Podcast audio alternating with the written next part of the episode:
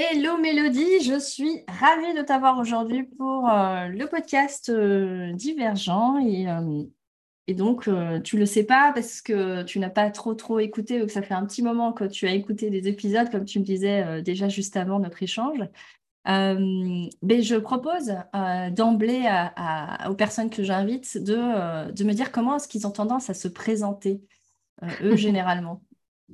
Hello Sandra, merci beaucoup pour pour ton invitation. Je suis, je suis toute curieuse de découvrir ce qui, ce qui va nous attendre.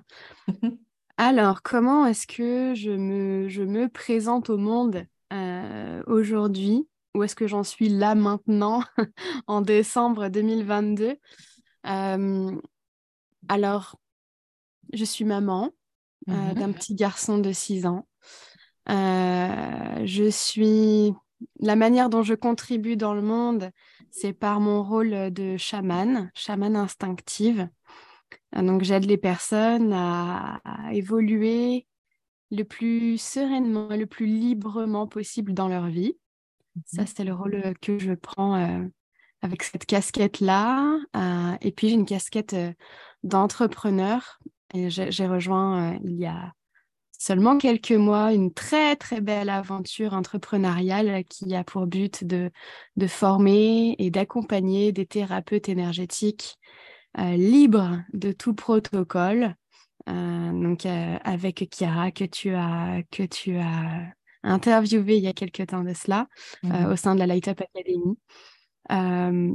et je pense que que je suis, euh, j'en suis à l'étape de ma vie où j'essaie de diffuser un maximum de love et d'expanser euh, le love autant que je le peux. Euh, donc voilà, je pense que c'est ce qui me représente le, plus aujourd'hui. C'est les différentes manières, en tout cas, que tu as de, à travers différents rôles et différentes missions, en tout cas, que tu as au jour d'aujourd'hui, à cet instant où on se parle, hein, comme tu disais, en décembre 2022.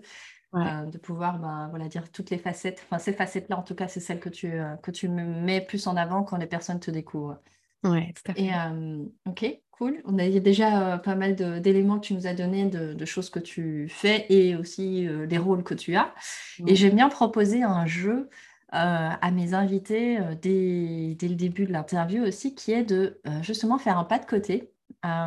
et si on imaginait un instant que tu n'étais plus Mélodie, Mmh euh, l'être humaine, euh, mais que tu étais autre chose, qu'est-ce que tu serais et pourquoi?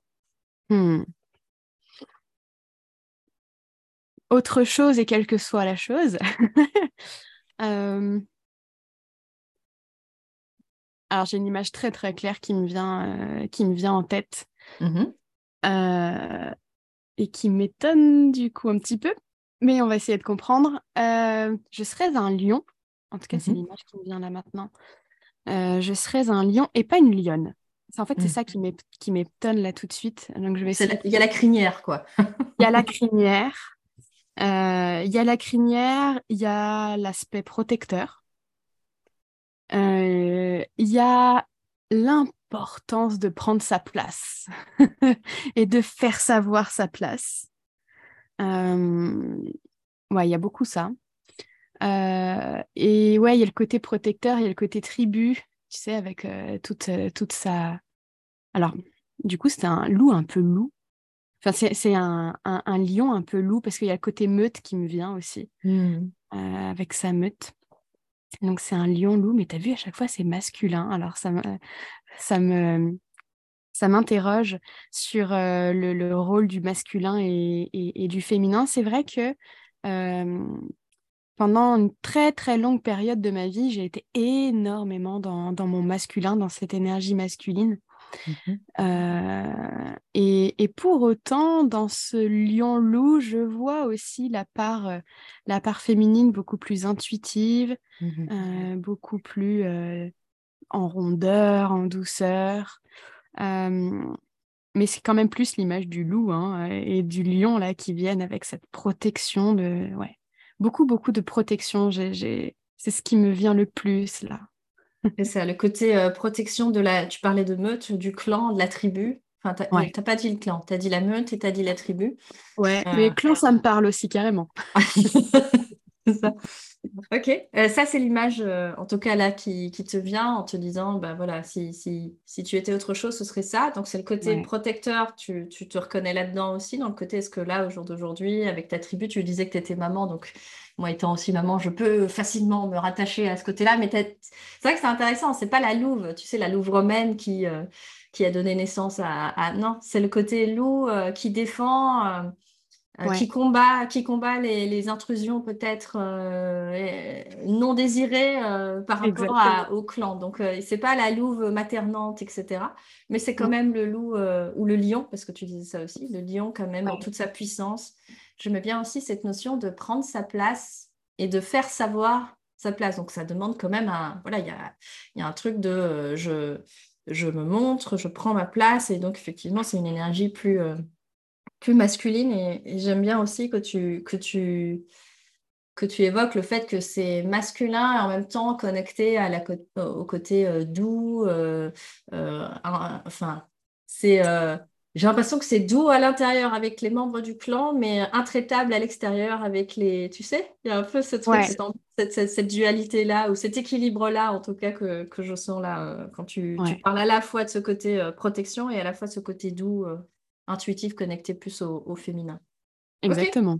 Hyper intéressant. Euh, et à mon avis, euh, tu l'as déjà un peu évoqué, donc euh, je vais m'engouffrer dans, dans la brèche là que tu me proposes, la perche que tu me tends, qui est, bah, tu disais, voilà, pendant longtemps, tu as été dans cette plutôt dans cette dynamique d'énergie masculine qui prenait plus le, dessus. Du coup, j'aurais envie de, bah, voilà, de, c'est le propos du podcast, de, de t'inviter à te raconter. Tu démarres ton histoire où tu veux, tu en racontes ce que tu veux et tu la finis où tu veux. Et dernier élément, on a le temps. Prenons le temps. en fait, tu as envie que je remonte loin? Non, on va, essayer de démarrer à un moment qui soit, soit juste par rapport à ce qui vient d'être dit. Mmh. Euh, par rapport à cette énergie masculine qui, pour moi, en tout cas, ça m'évoque beaucoup l'énergie du faire, du passage à l'action. Mmh. Euh, et à ce, à ce que j'ai dit par rapport au lion qui a envie et besoin de prendre sa place pour jouer son rôle de lion. Euh, je pense que j'ai envie de démarrer cette histoire euh, à l'époque où j'ai terminé mes études et euh, où il m'a fallu me positionner sur le genre de job que j'avais envie d'avoir. Mmh. Et je sais que dès cette époque-là, il y avait cette énergie du lion qui avait besoin de prendre sa place j'étais quelqu'un qui avait besoin d'avoir de l'ambition. Tu sais, c'était pas j'avais de l'ambition, c'est j'avais besoin d'avoir de l'ambition. Euh, j'avais besoin de voir grand, j'avais besoin de donner du sens. J'avais besoin de savoir que ce que j'allais faire dans ma vie, et encore dans le faire, dans le masculin, euh, allait me nourrir parce que j'avais mais tellement peur de m'ennuyer. Euh, quand, je regardais autour de moi, euh, je, crois que j'avais la chance d'avoir des parents qui étaient euh, relativement épanouis, ou en tout cas qui cherchaient cet épanouissement, et ils m'ont aidé à avoir cette conscience de l'épanouissement. Ma mère m'a toujours beaucoup questionné sur mais qu'est-ce que tu veux toi en fait? Qu'est-ce que qu'est-ce qui te qu'est-ce qui te fait vibrer? C'était pas ces mots-là à l'époque du tout, mais ça, c'est mes mots à moi d'aujourd'hui. Euh, mais ouais, qu'est-ce que tu veux faire de ta vie en fait? Qu'est-ce qui, euh, qu'est-ce qui va te, te, porter pendant, pendant longtemps? Et en fait, elle nous a, euh, avec mon frère et ma sœur, beaucoup aidé à nous poser la question de ce qu'on, de ce qu'on voulait. Et, mmh. et très vite, en fait, je me suis énormément questionné sur le sens de ce que je faisais et je me, je me mettais une pression de dingue, mais vraiment de dingue pour faire quelque chose qui a, qui a du sens. Et, et en trouvant ce sens, j'ai trouvé du sens en permettant à ma créativité de s'exprimer. Donc ça a été très très vite pour moi essentiel de trouver un, un, métier, de trouver un job où j'allais pouvoir déjà laisser cette part de moi s'exprimer, la créativité. Euh, donc j'ai commencé euh, ma vie professionnelle dans l'univers du design, où j'ai pu créer beaucoup, beaucoup, beaucoup de choses et laisser cette créativité s'exprimer. Hmm. Mais le sens, le sens, la cohérence, le prendre sa place, avoir une vision, contribuer, c'était déjà là à l'époque. Et du coup, quand je regardais autour de moi cet environnement du design, je me disais, OK, j'ai envie de contribuer, mais j'ai envie de contribuer pour les gens, en fait. J'ai envie de contribuer pour l'humain. Euh, j'ai envie de, contribuer, que ça fasse sens et pas juste de créer des trucs comme ça qui vont juste remplir le monde d'inutilité. Euh, et j'ai eu, je crois, la chance, euh, ou en tout cas j'étais tellement à la recherche de ça, que je suis tombée sur une spécialité de design qui était centrée sur l'humain. Et pour moi, c'était une énorme révélation parce que ça me permettait de faire des choses qui faisaient sens énormément, énormément. Euh, ou en tout cas, on tendait vers plus de sens pour, euh, pour les humains qui allaient utiliser euh, les produits et les services qu'on concevait. Mmh. donc ça, ça, a commencé, ouais, ça a commencé par là, cette, cette idée d'ambition, cette, cette importance là de prendre sa place de trouver sa place aussi, euh, parce que c'est ça un peu le lion. Hein, c'est, je prends ma place, mais il pourrait y avoir un, un moment donné un, peut-être un autre lion qui essaierait de venir nous déstabiliser sur cette place. Alors, je vois pas les autres comme d'autres lions, mais c'est plus moi-même par rapport à moi-même. Hein. Mmh oui, ou c'est notre lion intérieur, quoi, limite, qui viendra nous déstabiliser. exactement, exactement, parce que j'ai jamais je pense, eu cette impression que l'autre était un danger, mais plutôt moi à l'intérieur. Est-ce que j'arrive à trouver ma place? Est-ce que c'est juste? Est-ce que je suis à ma place dans, dans, ce que, dans ce que je fais? Il y a eu beaucoup, euh, beaucoup, beaucoup ça. J'ai déjà une question là que, qui me vient parce que c'est assez rigolo. Tu, tu, disais que donc il y avait le design, tu te lances là-dedans pour laisser euh, ta part créative s'exprimer pleinement et donc tu t'en donnes à cœur joie. Sauf que il y a une perception à ce moment-là que ça n'a pas de sens ou que tu n'arrives pas à contribuer. je, trouve très fort le fait de dire que ben, là, à ce moment-là, le sens que tu vois, c'est un sens d'inutilité. C'est que tu es en train de remplir le monde d'inutilité en faisant des belles choses. Parce que tu vois, là, je suis en train de te dire ma vision à moi, c'est à ce moment-là, tu n'arrivais pas à, voir le fait que tu, euh, que, à travers ça, en fait, tu continues, enfin, le, la créativité, la créativité, c'est le beau, c'est euh, c'est le. Et alors après, c'est que dans le beau, tu mettais une fonction euh, d'utilité ou d'inutilité que tu n'avais pas à ce moment-là, et qu'à travers la nouvelle approche là dont tu parlais, où il y avait le design mêlé à l'humain, et donc j'aimerais bien que tu, parce que là, ma ah. curiosité qui est c'est euh, ben, c'était quoi cette, euh, cette différence par rapport, bah, tu faisais du beau, euh, donc, pour moi, ça avait déjà de l'utilité. Mais là, tu voulais rajouter une couche de, tu sais, d'utilité en plus, on va dire ça comme ça. Et c'est quoi cette approche du design euh, spécial là que tu, que tu as découverte et qui était une révélation? Dis-nous en plus. Mmh. Euh, ah, j'adore parce que tu sais, ça, a été ma vie pendant dix ans ce sujet. Et donc, tu me lances sur un truc qui m'a tellement animée pendant dix ans. Mmh. Effectivement, il y a le beau dans le design. Euh, mais ma, vision, c'était que le beau sans l'utile, c'est de l'art. Et, euh, et, je laissais l'art aux artistes. Euh, je, autant je me sentais créative, autant je ne me sentais pas artiste. Mmh. et, et, pour moi, à cette époque-là, le design, le design, c'est quelque chose qui s'intègre dans la vie des gens au quotidien dans, les vrais besoins, parce que on, quand on est d'accord, l'art, ça aide euh, à évoluer, euh, on va dire personnellement, ça nous questionne sur euh, notre place d'humain, sur le rôle que l'on prend dans cette société, sur où est-ce qu'en est cette société. Ça nous aide à prendre de la hauteur sur, sur l'humanité, sur nos, nos, relations interhumains, etc.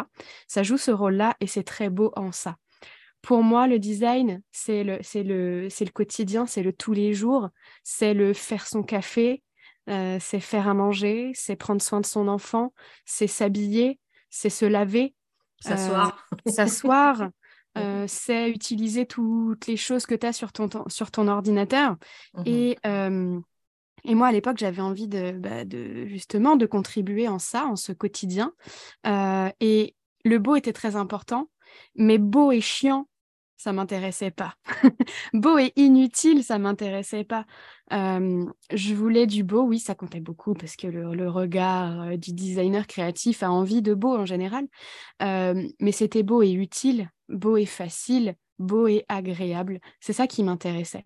Mmh et tout le challenge, c'est que beau et utile, ça ne veut pas du tout dire la même chose pour toi, Sandra, dans ton contexte, que euh, moi, dans mon contexte, en train de faire quasiment la même chose, mais pas exactement la même chose, parce qu'en fait, ton quotidien et le mien ne se ressemblent pas. Mmh euh, et c'est ça qui me fascinait, en fait, c'était de pouvoir euh, créer avec cette complexité que qu'est l'humanité, en fait. C'est ça, parce que dans le beau et utile, mais j'aime beaucoup cette, cette distinction que tu fais entre l'artiste et le créatif, on va dire ça comme ça, que ben, finalement de laisser ben, le, le beau, euh, enfin sans l'utile. J'entends par là que c'est pas l'utile parce que c'est utile dans, dans ma perception. Hein, euh, c'est pas une question tant d'utilité, mais de fonctionnalité presque. cette dimension-là, c'est ça, c'est vraiment dans le côté utilisable. c'est comment je l'utilise et comme tu disais, est-ce que c'est facile d'utilisation? Est-ce que ça me facilite la vie au quotidien? Est-ce que c'est simple euh, pour moi de, de, me servir mon café? Ou est-ce qu'il faut que je fasse 14 manips avant d'avoir un bon café? Euh, et comment est-ce que du coup, dans ton, dans ton approche design, bah, tu rends le truc beau, mais en plus de ça, j'ai plus qu'à appuyer sur deux boutons pour que ce soit, pour que ce soit le meilleur café que j'ai jamais bu. Euh, donc là, j'entends cette dimension-là de fonctionnalité.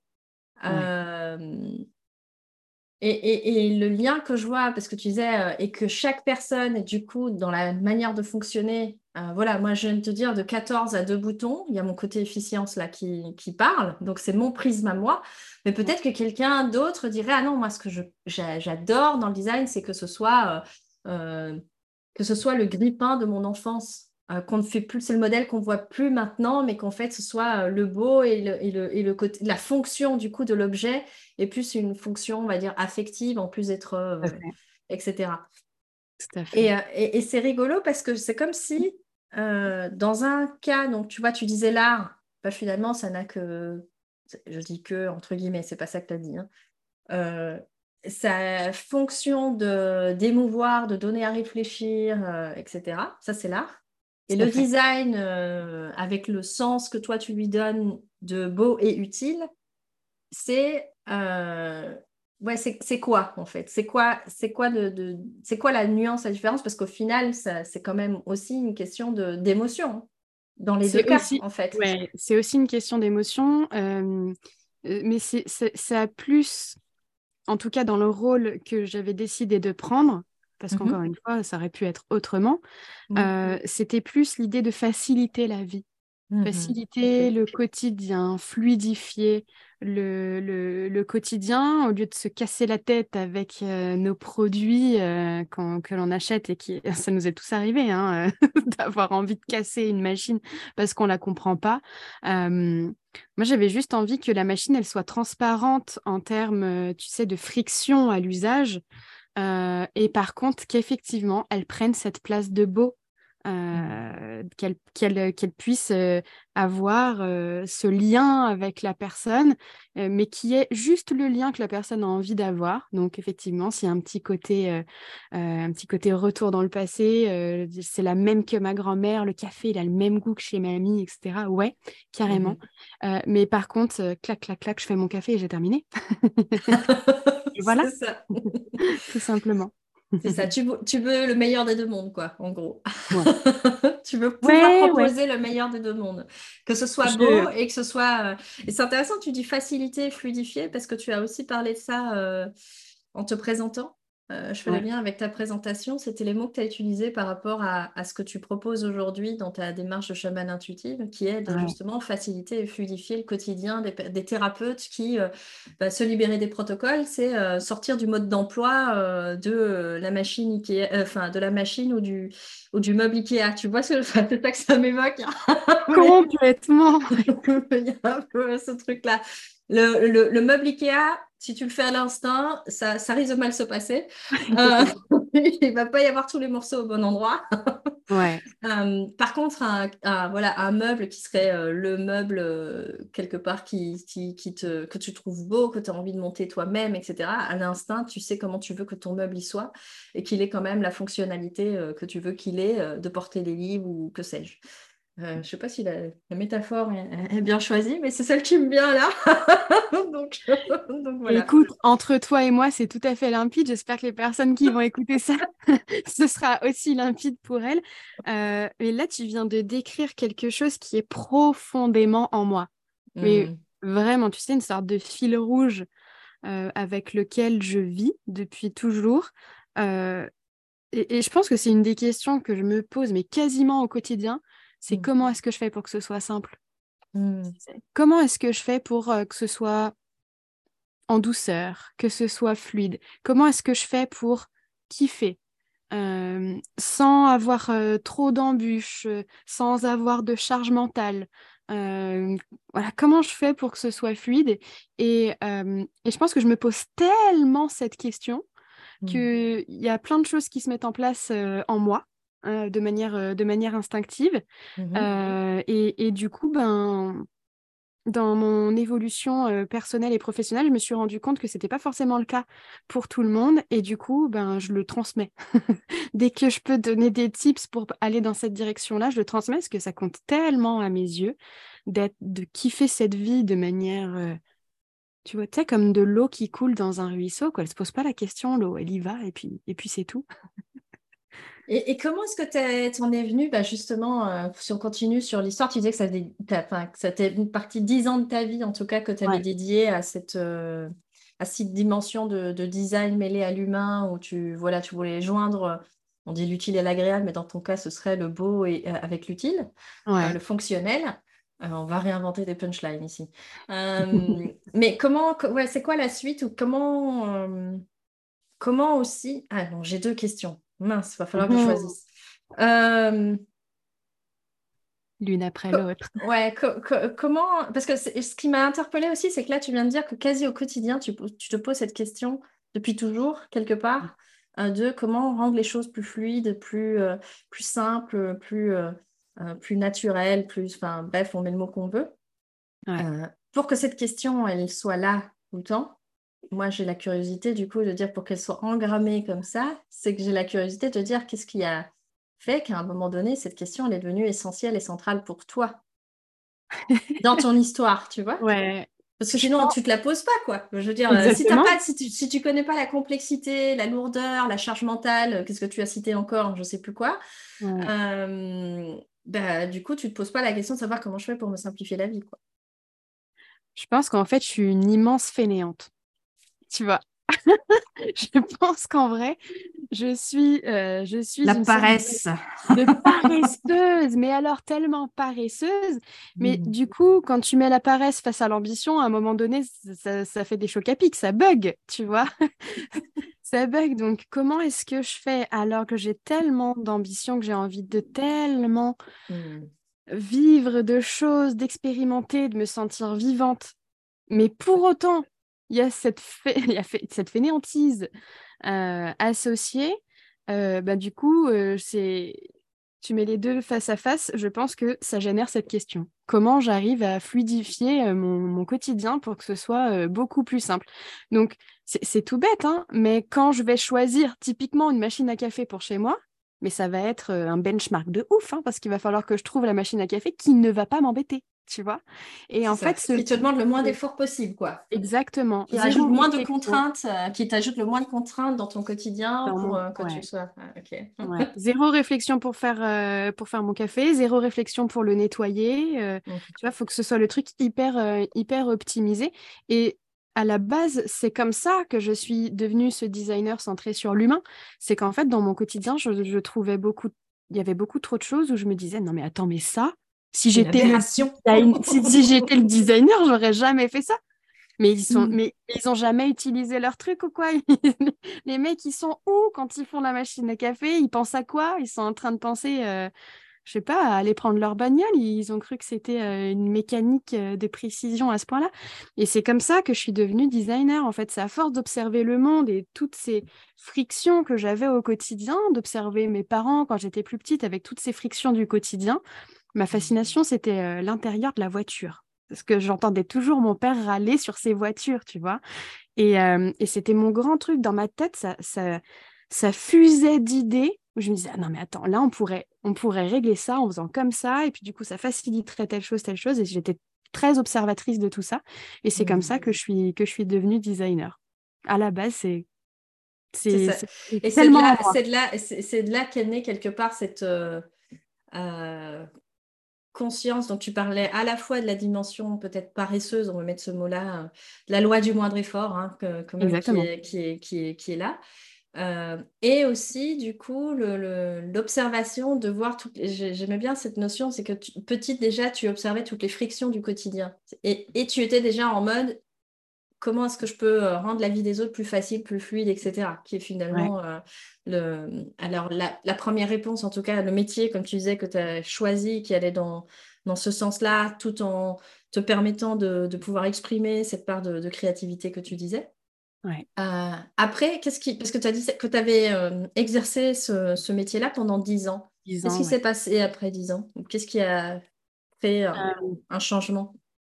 Alors, dans ces 10 ans, déjà, il y a donc, les cinq premières années où je suis vraiment purement designer. Et il y a les cinq autres années où je suis toujours designer, mais où je deviens mentor pour designer, formatrice mhm. de designer.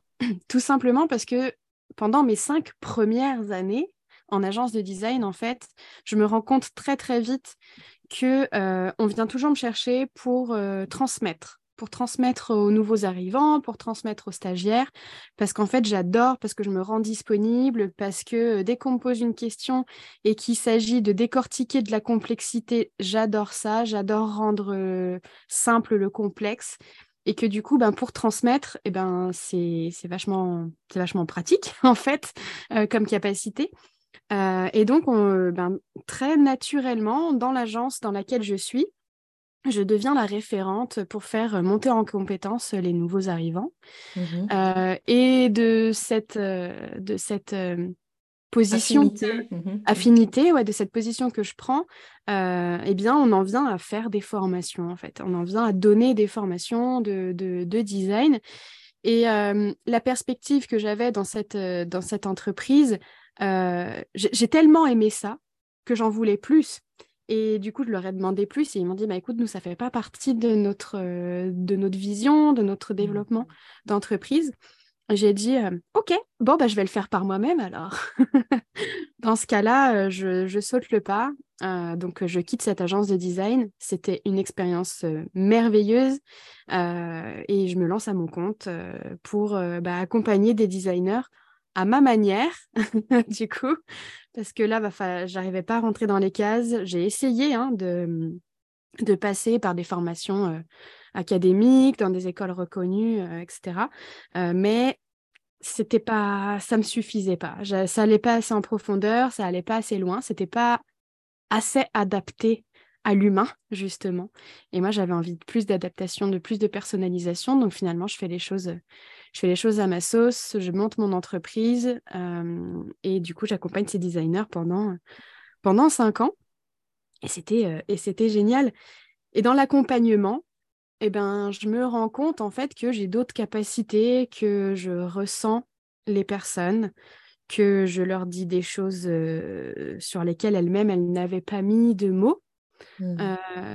que du coup, ça leur fait des sortes de, de prises de conscience euh, des, des waouh mélo mais en fait j'avais jamais vu ça chez moi ou alors c'était tellement enfoui que j'avais plus envie de, le regarder euh, et puis ben au bout de ces, de ces cinq années ben, en fait je commence à être frustrée de pas pouvoir aller plus loin parce que je me, bien, je me rends bien compte qu'il y a des choses à l'intérieur de moi qui se passent mais je sais pas comment les utiliser mmh. Je sais pas exactement comment faire quoi en faire toute cette intuition euh, toute cette euh, lecture de, de la personne, hum, je me dis mais d'où ça vient, euh, d'où ça vient tout ça quoi. Et puis qu'est-ce que j'en fais surtout? Et ça a commencé à être une frustration en fait à un moment donné. une frustration de ne pas me comprendre, de ne pas comprendre exactement ce qui se passe, de ne pas savoir euh, quoi en faire, comment utiliser euh, cette, euh, cette intuition. Alors j'étais à des années-lumière d'imaginer qu'un jour j'allais dire que je suis chamane. Moi j'étais juste formatrice et mentor pour designer. Hein. Mmh mais le chemin se faisant, à un moment donné, ça s'est avéré un peu comme ça. c'est un petit peu plus compliqué que ça, mais euh, ouais, c'était vraiment cette intuition déjà qui a commencé à venir, cette lecture des personnes, et puis tu sais, mmh. l'envie, toujours en, adéquation avec ce truc au fond de moi qui était de faciliter la vie des gens, d'abord ma vie, puis après celle, celle des autres.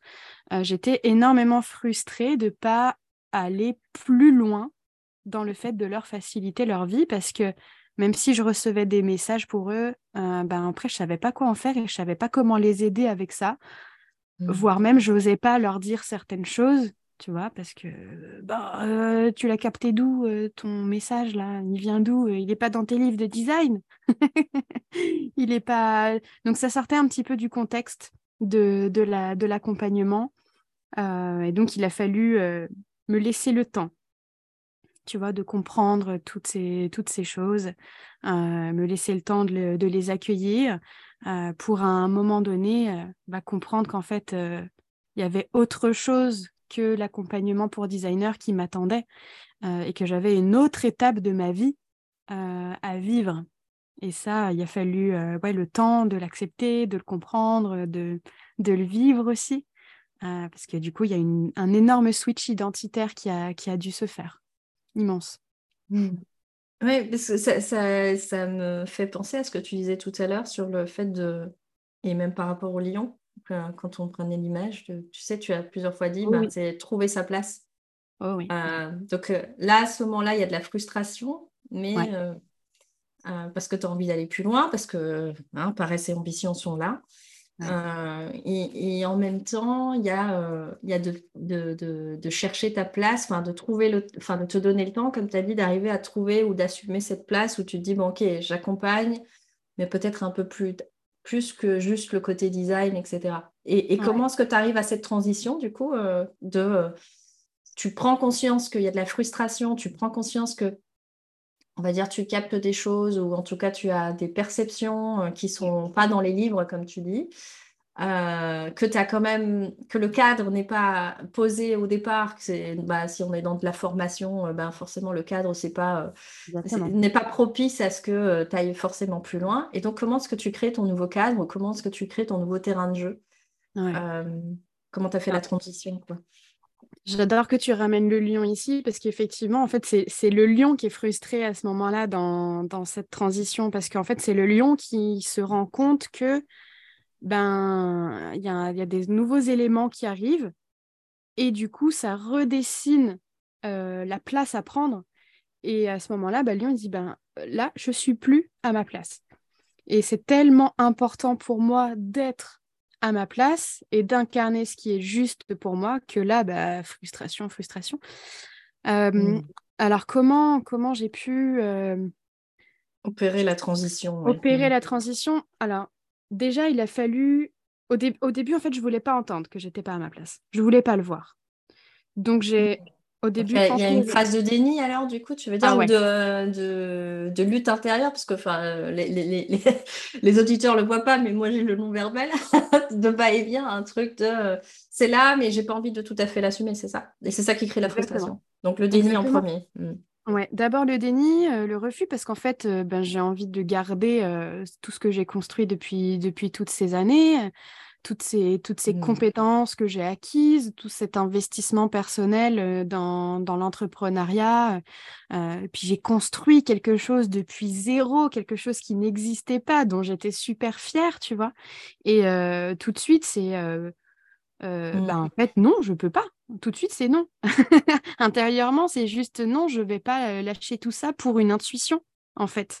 parce qu'il y a de la fierté et de la peur qui sont mêlées, quoi. Parce qu'il y a la fierté sur l'identité de l'entrepreneur qui a créé un truc, de la créative en toi qui se dit hey, j'ai fait mon truc à ma manière, à ma sauce et ça marche bien, etc.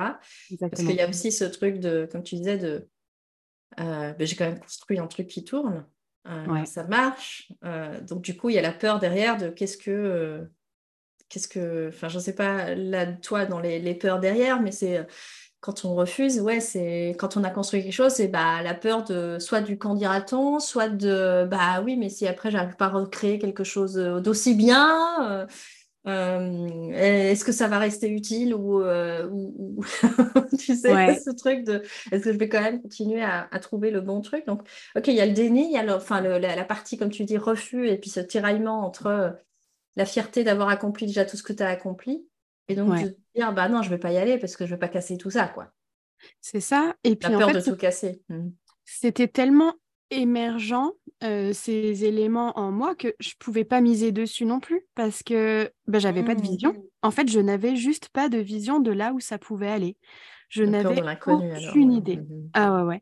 Et euh, comme depuis toujours, je suis guidée par ma, par ma vision, par cette ambition dont on parlait tout à l'heure, mmh euh, qu'avec le temps, je comprends qui en fait est une vision plus qu'une ambition, donc quelque chose qui t'aspire, auquel tu crois, parce qu'en fait, il y a, tu, tu, le vois, tu le vois le truc, tu, tu l'imagines, tu ressens dans tes tripes ce que c'est et ce que ça peut ce que ça peut apporter. Là, à ce moment-là, je commence à vivre quelque chose qui est très intérieur et qui n'est pas du tout associé à une vision. Et mmh. pourtant, cette chose à l'intérieur de moi a besoin de vivre, a besoin de s'exprimer. Et quand je suis dans cette phase de déni où en fait je, je fais taire cette part de moi, clairement, je la fais taire, euh, et ben en fait à chaque fois qu'elle toque à la porte, ça fait frustration, frustration, euh, au point où mon entourage ne m'a plus reconnue pendant plusieurs mois où j'étais frustrée, stressée, tu sais, désagréable, ouais, avec l'autre. Irritable. Mmh ah ouais, mmh. ouais, très vraiment irritable parce qu'en fait, je voyais tout noir, il n'y a, rien, y a rien qui allait parce que, en fait, j'avais mis de côté cette, cette part de moi, mais je l'identifiais pas du tout comme étant la raison de mon mal-être à ce moment-là. Oui, bien sûr. Ça, c'est avec le recul qu'on arrive à mettre ces, mots-là. Ouais. Sur le moment, tu juste et tu comprends pas, tu es dans la frustration, comme tu disais, plus, plus, plus, et dans du doute, du coup, peut-être même de la confusion quand tu mélanges un peu tout ça. Complètement. Mmh. Complètement. Et puis, en fait, ce que je comprends maintenant, mais qu'à l'époque, j'étais pas du tout capable de dire, c'est que, en fait, j'avais misé ces dix dernières années beaucoup, beaucoup sur le faire, sur l'action, et que mmh. là, ce qui est en train d'émerger, c'est quelque chose qui est plutôt dans l'être, c'est mmh dans mon être où mmh. il se passe des choses et je ne fais rien. Je n'ai mmh. rien appris, on ne m'a rien transmis, il n'y a aucune connaissance, aucun savoir, aucun savoir-faire, et pourtant c'est là. Et alors là, mais moi intérieurement, c'est le, refus total. erreur 404. ah oui, oui, erreur. Désolée, vous n'avez pas toqué à la bonne porte. Euh, je ne fonctionne pas de cette manière-là. Repassez voir. Euh, dans mmh quelques années si ça veut bien fonctionner. Mmh. Euh, et effectivement, en fait, il a fallu cette, ce temps où j'ai pu euh, accueillir une dimension plus d'être. Et comme par hasard, euh, à cette période-là, le, le, le, type de sujet qui venait pour moi en tant qu'entrepreneur, c'était j'ai besoin de plus de temps pour moi, j'ai besoin de retrouver ma sérénité, j'ai besoin tout ce qui va toucher à l'être. J'ai besoin de, euh, de me connecter à mon essence et à qui je suis. En fait, j'avais une mmh crise identitaire. à ce mmh moment-là, euh, grosse, grosse crise identitaire. Euh, et, et ben, grâce à cette crise identitaire, bah, du coup, j'ai pu regarder en face ce qui était en train de, de, venir, de venir à moi. Donc, mmh beaucoup de méditation, des, des, soins énergétiques, voilà, des, des, des accompagnants euh, qui allait m'aider à faire émerger le côté plus être que le côté plus faire, que ça, bon, ça je savais faire. Hein. Pour le coup, euh, mmh c'était euh, tout, tout bien en place pour, bah, pour comprendre qu'il y avait une part de moi qui avait besoin de, de s'exprimer et qu'en fait, je ne connaissais pas. Donc, je suis partie à la rencontre de moi-même sur, sur cette phase-là pour arriver à, m'écouter en fait. J'étais complètement déconnectée de mes ressentis complètement déconnectée de mon corps, complètement déconnectée de mes besoins pendant ces dix ans de, design, euh, mais je ne l'avais jamais vu parce que c'était juste pas du tout dans mon scope pendant, euh, pendant toutes ces années. Absolument pas dans mon scope. Et donc, c'est intéressant parce que sur la fin, euh, en tout cas de ces 10 ans, justement, tu dis complètement déconnecté, ben en fait, il y a, oui et non, dans le sens où, comme tu disais, à un moment où tu es avec les personnes, que tu par la porte ou par la fenêtre, comme tu dirais, euh, il y avait, y avait quelque chose qui se passait en toi, tu n'avais rien à faire, c'était là, tu le ressentais. Donc, il y avait, y avait quand même, euh, enfin, la sagesse du corps, de toute façon, euh, elle se fait entendre à un moment donné. Incroyable. que tu le veuilles ou non. Exactement. Euh, et, donc, ouais, déconnexion des besoins, donc sur, sur, oui, sur qu'est-ce qui me fait du bien, qu'est-ce qui me fait vibrer, pour reprendre tes mots de tout à l'heure, et ces choses-là. le corps, qu'est-ce qui se passe, et comprendre un peu pourquoi ça, ça, fait cette réaction-là à ce moment-là, et qu'est-ce que ça veut dire. Hein, puisque tu disais qu'en fait, la question, trouvais intéressant aussi, que tu te posais, c'était comment utiliser. On est toujours sur cette notion de fonction, quoi. C'est comment est-ce que j'utilise ce truc? Euh, à quoi ça sert? Qu'est-ce que je peux en faire? C'était les questions que tu te posais. Hein. Enfin, je reprends ce que tu m'as dit. Vrai. Et donc, euh, ouais, on est, on est effectivement encore sur un questionnement, mais tourné, c'est OK, il y a un truc qui se passe dans mon être, mais qu'est-ce que je peux en faire quoi? Et là, tu commences à te faire, donc d'abord après la, première phase que tu décrivais, qui était plus un mélange de peur, de fierté, de, de pas de vision, de doute, etc., de confusion, aller euh, avant d'arriver à accueillir la dimension de l'être, en fait, tu as parlé d'exploration, je trouvais ça intéressant, c'est un mot qui me parle beaucoup, c'est d'aller explorer justement, d'aller découvrir, partir à la découverte, comme tu disais, de, euh, bah, à la rencontre, c'est ça, partir à la rencontre de, toi-même, avec l'aide de, euh, bah, voilà, de, différentes personnes, tu ou outils dont tu parlais, pour t'aider à j'ai envie d'utiliser ton mot du coup, à fluidifier cette transition dans ta crise identitaire. Ouais.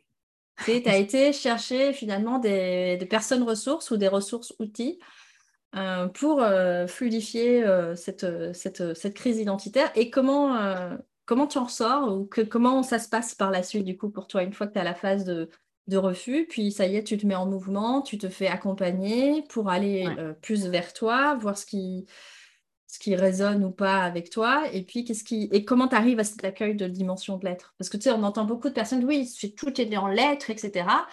Et euh, c'est comme euh, euh, l'important c'est de s'aimer, et du coup, la question qui vient derrière pour les personnes qui sont dans l'être, qui sont, ok, mais comment je fais ça? Oh ouais, punaise.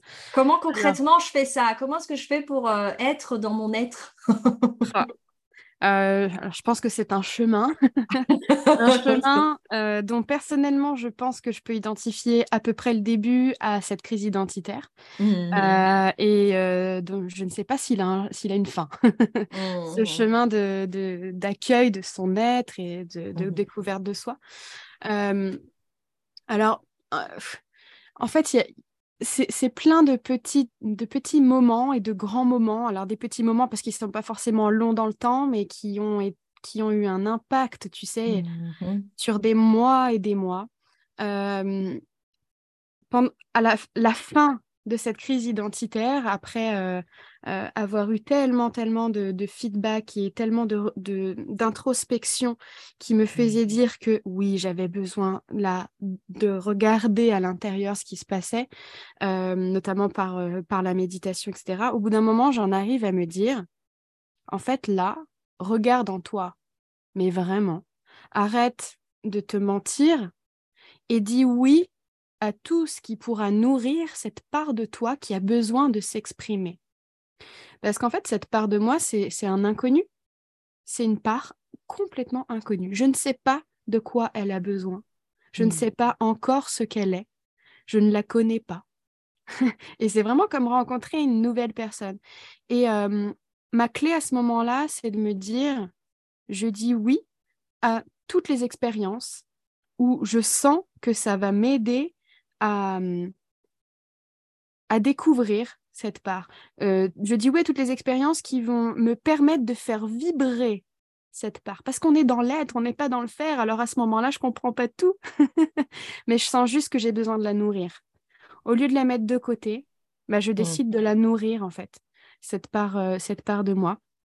Et à partir de là, ça a été juste extraordinaire en fait tout ce qui s'est euh, tout ce qui s'est passé ensuite euh, où effectivement en regardant à l'intérieur j'ai pu voir cette fois-ci cette beauté intérieure donc quand on dit s'aimer alors je sais pas je sais pas si j'y suis, si j'y suis, si j'y suis. Je, je, crois pas que j'y suis pleinement parce que là, c'est donc maintenant, ça fait presque presque quatre ans que, que j'en suis à cette phase-là.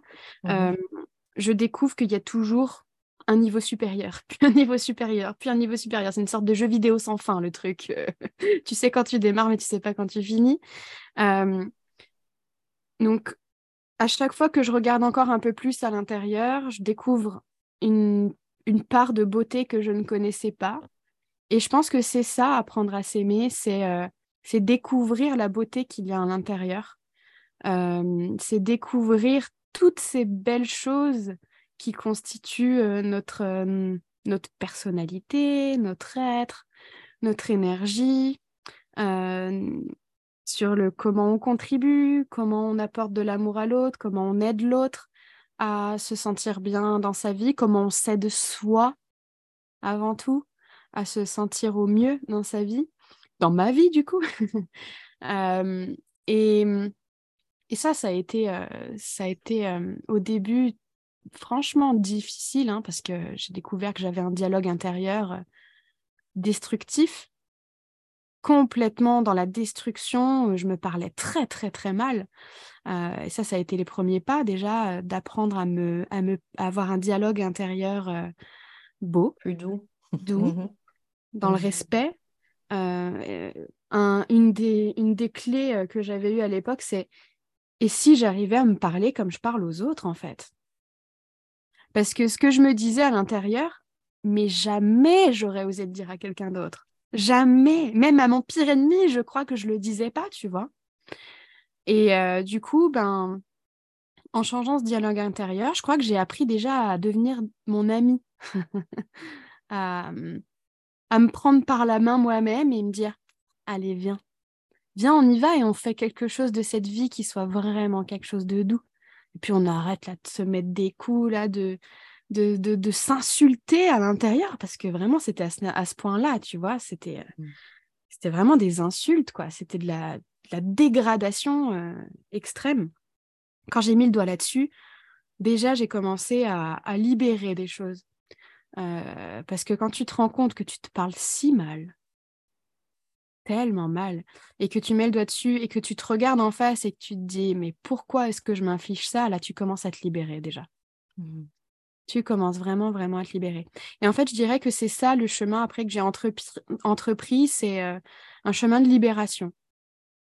Euh, où euh, j'ai du coup lâché des peurs lâché des croyances que j'avais envers moi-même. euh, lâcher euh, des, schémas euh, intérieurs qui étaient qui étaient pas du tout constructifs, lâcher des douleurs aussi, des douleurs que je voyais pas avant, sur lesquelles je n'avais pas mis le doigt. et du coup, dans la logique d'aller vers plus de fluidité, oh ben alors cette phase de libération, c'est juste, c'est juste merveilleux parce que ta vie, elle ressemble plus du tout à la vie d'avant. Quand, mmh. tu, quand, tu, quand tu trouves de la liberté dans ton, dans ton être. C'est ça en fait. Quand, quand, tu, quand tu enlèves les embûches à l'intérieur, alors qu'avant, en tant que designer, je voulais enlever les embûches à l'extérieur de quand tu fais du café. là, j'étais, là, je, je, suis passée par la phase euh, de aller libérer tout ce qui à l'intérieur était des points de friction, euh, était des points de douleur, était des points de frustration, euh, des points euh, bah, qui ne sont pas constructifs. Hmm. Qui n'était pas en tout cas en soutien de ton objectif de, de vouloir, de, tu vois, la loi du moindre effort. Là, en l'occurrence, tu te mettais plein de résistance, plein de... et donc tu as voulu fluidifier tous ces, ouais. Mais, mais je trouve ça intéressant le lien que tu fais parce que effectivement c'est aussi ça que je Tu sais, le parallèle, on dit notre monde intérieur, extérieur, et en fait, c'est on se rend compte parfois que euh, je me rends compte en tout cas que euh, des fois on euh, je vais vouloir poser des actions pour réparer quelque chose à l'extérieur et avoir l'impression de ce contrôle du coup que ça j'arrive à le faire à l'extérieur. Et par contre, c'est beaucoup plus complexe quand on doit le faire pour, pour soi quoi. Euh, et, ça, ça, fait un peu ce que tu disais, tu vois, le, beau et l'utile à l'extérieur, comment je fais pour fluidifier le quotidien. Et là, c'est tourner vers toi. C'est comment je fais pour fluidifier mon propre quotidien, ma propre vie, quoi, finalement, que, que tu as expérimenté à ce moment-là. Oui, tout à fait. Et, avant de rentrer dans cette phase, j'avais pas conscience qu'en fait, à l'intérieur, c'était si compliqué. C'est ça. Mmh pas du tout conscience. Moi, tu, tu me, tu m'interviewais euh, en 2014. Euh, je te disais que ma vie, c'était Bisounoursland, euh, que, que tout était fluide et que tout allait bien, mais parce qu'en fait, je regardais pas à l'intérieur de moi. Mmh c'était, c'était toute une période de vie où je ne connaissais pas ce que ça veut dire que de regarder à l'intérieur de soi. je, voilà, enfouir mes émotions, c'était mon quotidien. Ah bah, mmh. pourquoi tu as tout le temps mal au dos? Pourquoi tu as tout le temps mal au cervical? Euh, Pourquoi dans ton ventre c'est toujours le bazar? Ah bah oui. Non, non, mais moi ça va très très bien. c'est sûrement parce que tu avais mangé un truc qui n'était pas frais, c'est juste ça. C'était juste... ça, c'était chronique, mais c'était juste ça. ah oui, mais c'est ça. En plus là, tu... Ouais, c'est ça, c'est qu'il y a, y, a... y a cette capacité. Donc ouais, c'est cette capacité, tu parlais de déni, de refus, etc. de de, de, de, et tu as dit aussi d'être déconnecté de tes besoins, de tes ressentis, de ton corps. Mmh. Et de toute façon, le corps, lui, euh, que, tu, que ta tête veuille ou pas entendre le message, euh, il, va, il va te le faire savoir aussi euh, à travers bah, de la somatisation, hein, typiquement, bah, comme tu disais, voilà, mal au dos, cervical, des problèmes de transit et des choses comme ça. Euh, on a tous nos, petits, nos petites euh, zones euh, privilégiées qui reviennent, comme tu dis, tout ce qui est chronique, un petit peu comme ça. C'est hmm, intéressant que ça revienne au même endroit, à, des périodes différentes, où tu te dis, bah, je vois pas le rapport, de prime abord en tout cas. Et c'est donc ça, ça invite justement, à, comme tu disais, à partir à la rencontre de cette part inconnue qui veut s'exprimer. Qui n'est pas écoutée parce que si elle était entendue, elle ne s'exprimerait pas par ce biais-là.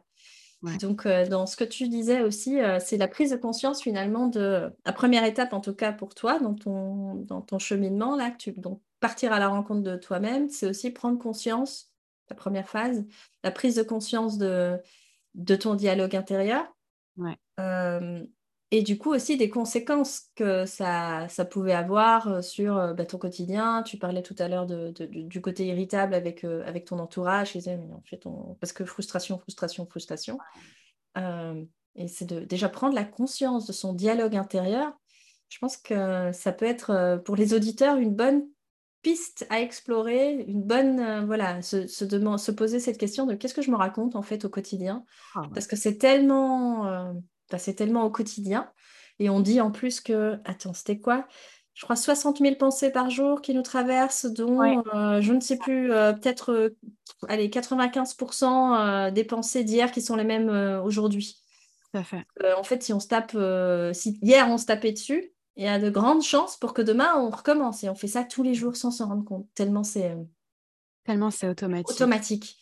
Donc, euh, ce fait, le fait de dire, et si j'arrivais, je trouve que c'est une belle question à se poser, c'est si j'arrivais à me parler comme je parle aux autres, euh, parce que comme tu dis, on a tendance, enfin, en tout cas, je me reconnais dans tes propos, euh, de, ah ben, est-ce que je m'autoriserais à parler à quelqu'un que j'aime profondément à lui dire ce que je peux être capable de me dire dans ma tête en silence. enfin, enfin, elle n'est pas en silence. Là, en l'occurrence, c'est au volume euh, à pleine balle et, euh, et on y va euh, allez, gaiement. Donc, c'est hyper intéressant parce que cette, finalement, cette, ce chemin d'exploration là que tu, que, tu, que, tu, que tu as fait, c'est tu parlais aussi de soins énergétiques et de libération. Donc, j'ai beaucoup de libération euh, émotionnelle, euh, des, libérations. Euh, tu parlais de croyances limitantes. Donc, là, on est plus sur le mental. les libérations physiques, bah, si j'ai mal à gauche, à droite, bah, comment est-ce que je libère toutes ces tensions, etc. qu'est-ce qui t'a qu'est-ce qui t'a amené du coup à, à... Parce qu'on peut avoir la prise de conscience, tu sais, euh, et, si et se dire, j'ouvre le champ des possibles, parce qu'après la résilience, il y a la divergence. Le et si, c'est typiquement un, pour moi un mot-clé de divergence. Et, euh, euh, ok, la phase de résilience, dans ce que tu nous as expliqué, pour toi en tout cas, je vois qu'il y a le, la, stratégie, c'est il m'arrive une tuile. D'abord, cette tuile n'existe pas, c'est du déni d'abord, la première phase, ok, super. Puis après, il y a ok, l'acceptation, enfin, ok, il y a peut-être un truc qui cloche. euh, c'est une façon de dire, hein, mais une prise de conscience en tout cas. Et après la prise de conscience, il y a l'expérimentation. En tout cas, dans ce que tu disais, c'était euh, je vais tester tout ce qui m'appelle. Par contre, c'est intéressant parce que c'est l'expérimentation, non pas à partir d'une stratégie élaborée avec le mental. Bon, ben ok, pour aller vers soi, petit A, on va faire ça, petit B, on va faire ça, petit C, machin. Alors que là, ce que tu disais, c'était du coup l'intuition qui reprend sa, pas, sa place euh, en se disant, ben, je ne sais pas pourquoi j'y vais, mais ce truc-là, il m'appelle. Je n'ai jamais expérimenté, je vais tester. Ça va me permettre de, euh, de partir à la rencontre euh, de cette part-là qui a besoin d'être nourrie. Donc, tu vois, il y, a vraiment ce désir de changement avec l'action de, derrière de, bah, OK, qu'est-ce mm. qui m'appelle ou pas de l'intuition dans ta manière de fonctionner. Et puis l'intuition soutenue par l'action. Enfin, c'est comme s'il y avait l'intention suivi par l'intuition, ça m'appelle, et puis le passage à l'action.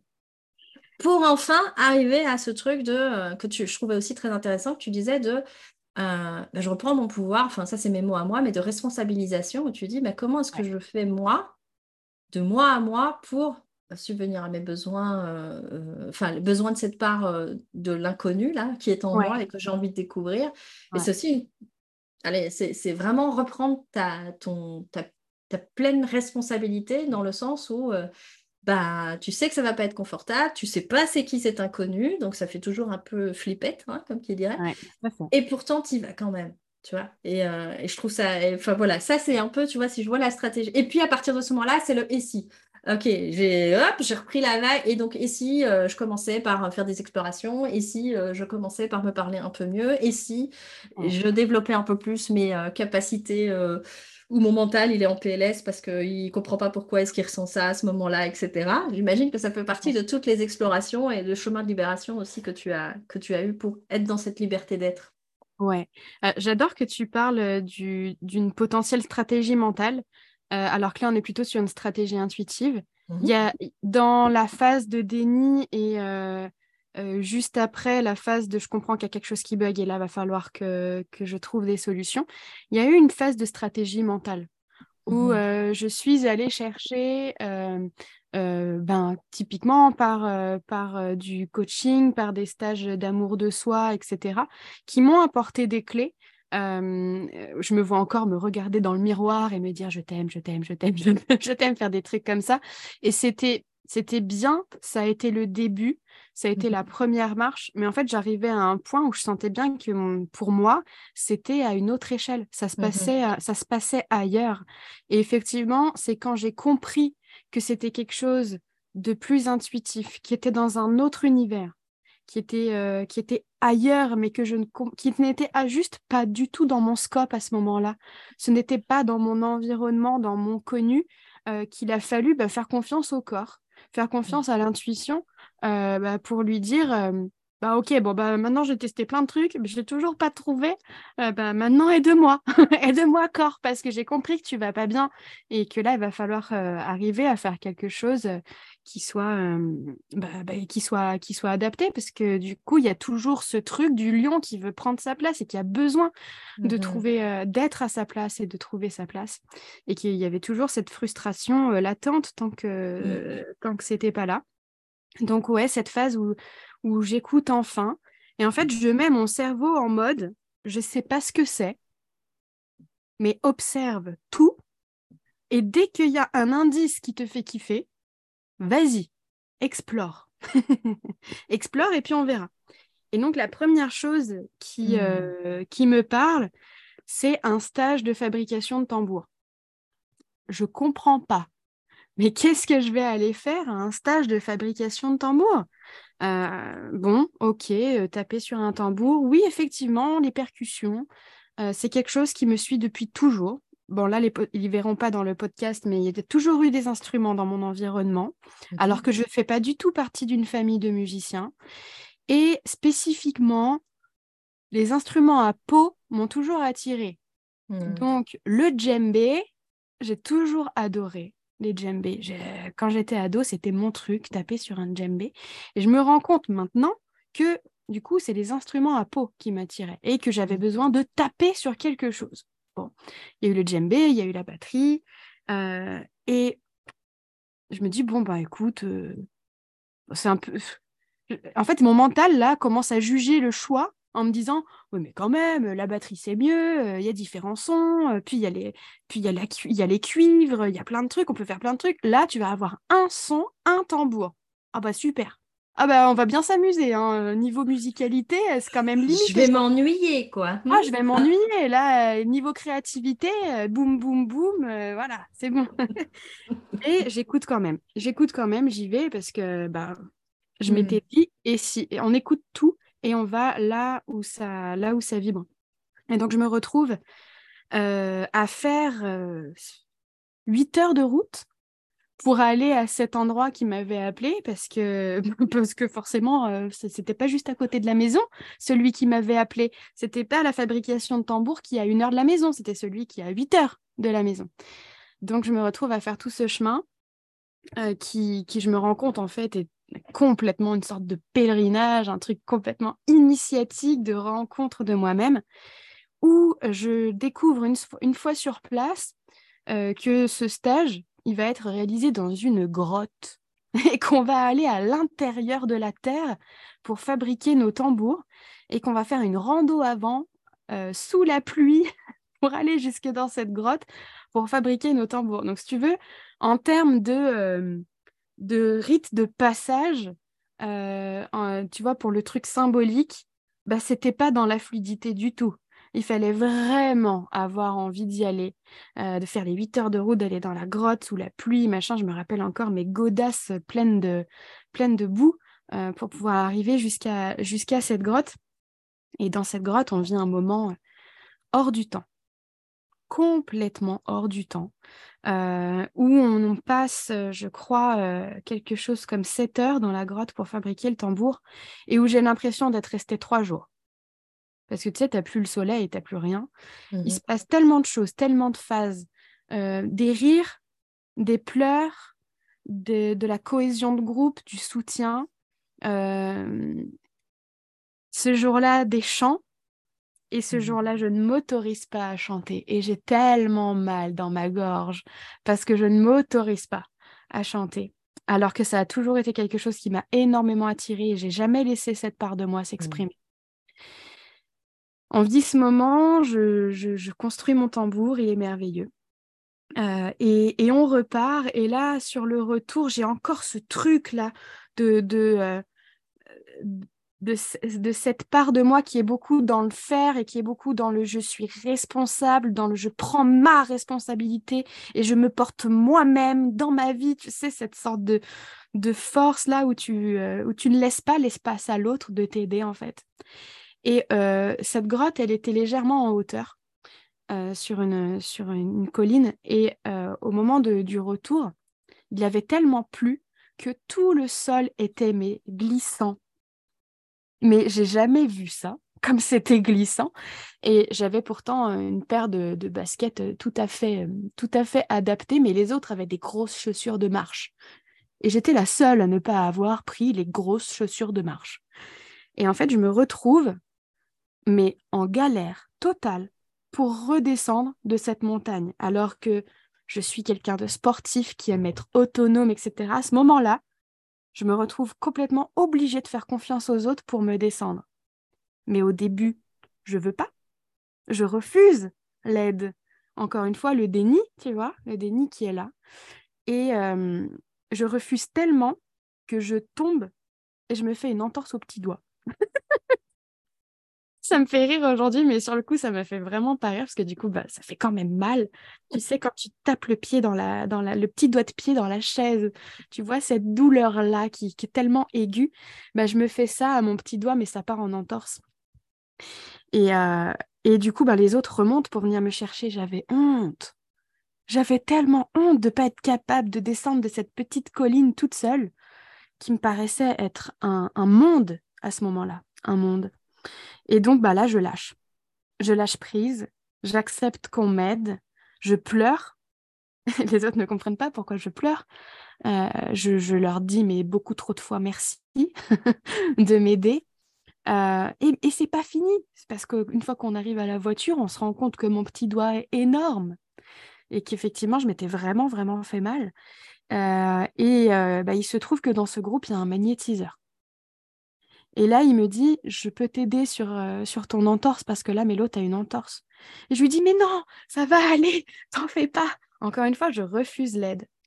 Et cette personne, à ce moment-là, me regarde dans les yeux et je comprends qu'il a tellement envie de m'aider. Et je me retrouve tellement touchée de ce regard de cet homme qui avait juste envie de m'aider.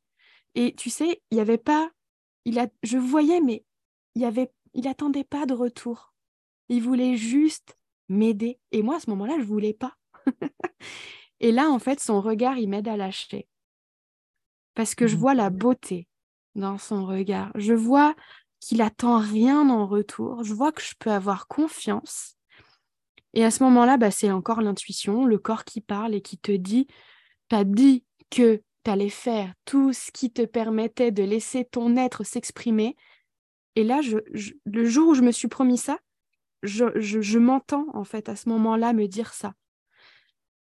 Je m'entends moi-même me dire ça, c'est hyper bizarre, hein. mais j'entends ma propre voix dans ma tête où je me dis, là, Mélo, tu avais décidé que tu laisses faire tout ce que tu voulais, euh, tout ce qui pouvait nourrir cette part de toi qui a besoin.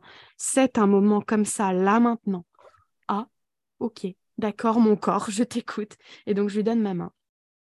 Je lui donne ma main et en fait, je vis une de mes premières expériences énergétiques absolument euh, merveilleuses où je sens la douleur sortir de mon corps c'est pas agréable, ça fait pas du bien, c'est pas confortable, euh, mais je sens, je sens sa puissance magnétique, je sens son magnétisme, je sens, euh, alors que justement j'étais complètement déconnectée de tous mes ressentis.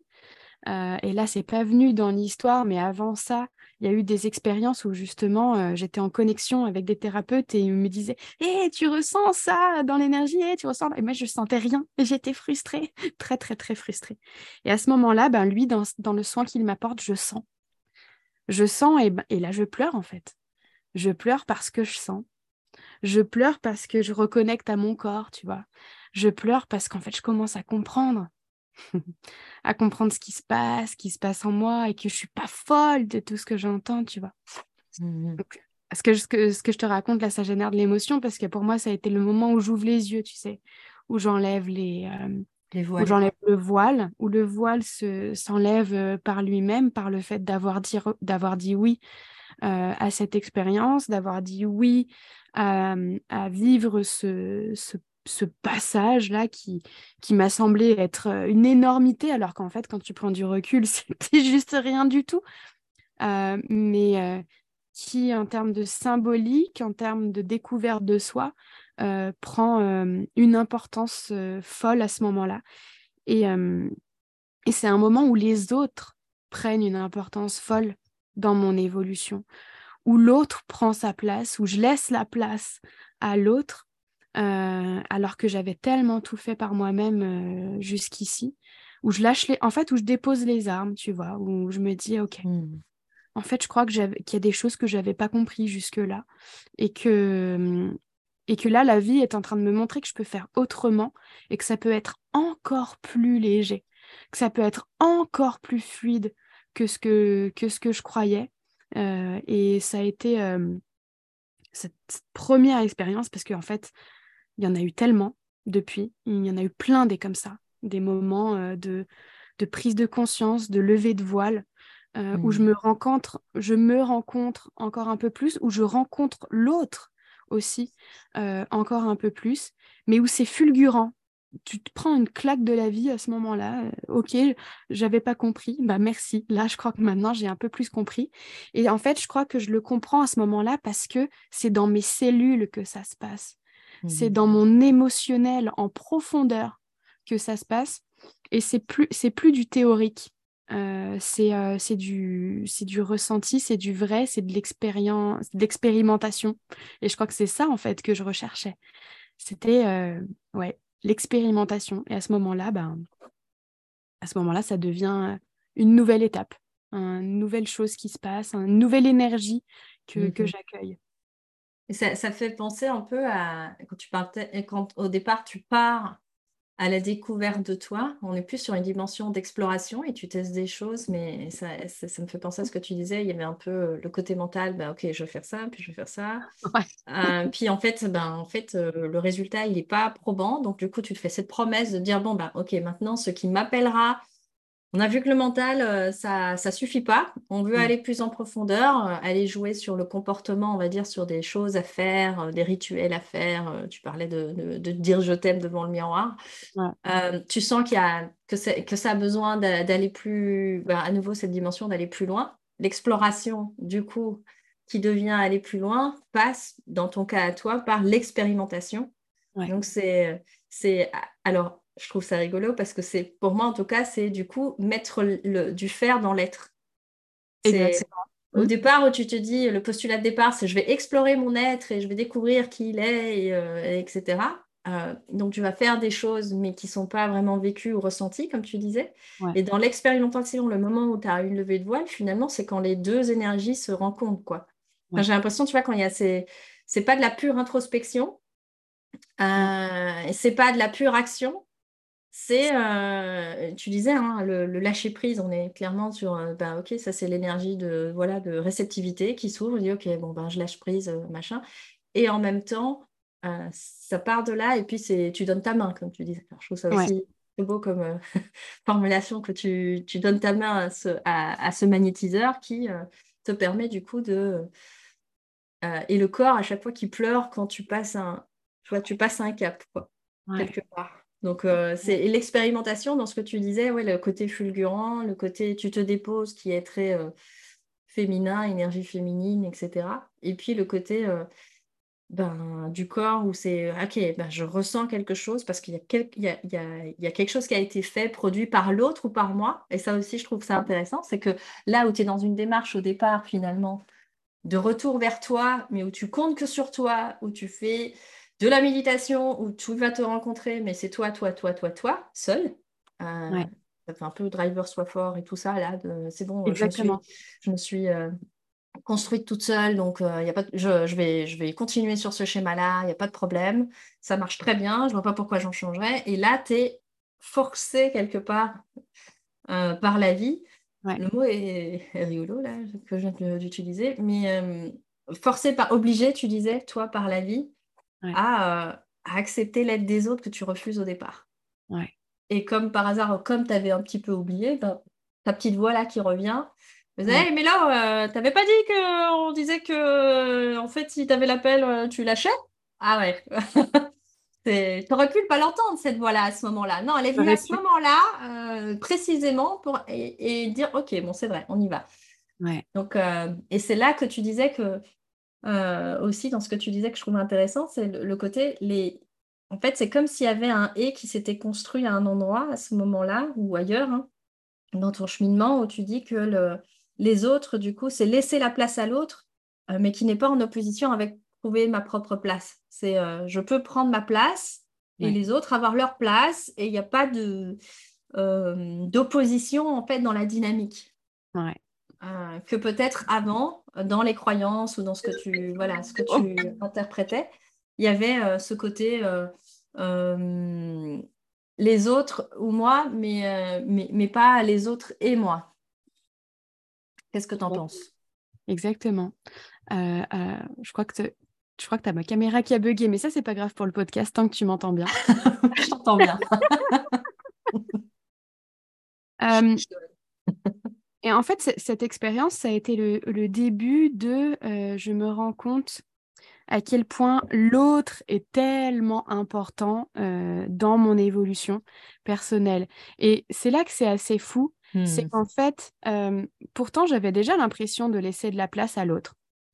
depuis, depuis, bah, depuis longtemps, enfin depuis longtemps. Sur les dix premières années où j'étais designer, c'est moi qui apportais, j'avais très à cœur d'apporter à l'autre.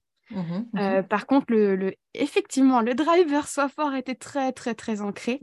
Euh, et je me suis rendu compte que pendant ces dix ans, pendant ces dix ans je laissais peu la place à l'autre de, de m'aider. Euh, mmh. je demandais pas d'aide, etc. Et, et c'était même tellement un driver ancré en moi que tout mon environnement amical, c'était plutôt des personnes qui avaient tendance, elles, à demander et pas à donner. ah, mais ça, je le sais maintenant, mais à l'époque, je le, le voyais pas du tout, du tout, tu vois. Mmh et là, en fait, à ce moment-là, je me, je me rends compte que, que je peux recevoir et que et qu'il y a cet équilibre en fait à trouver entre le donner et le, et le recevoir. mais au moment où je le vis, je, en fait, je me rends pas compte que j'ai un déséquilibre du donner-recevoir.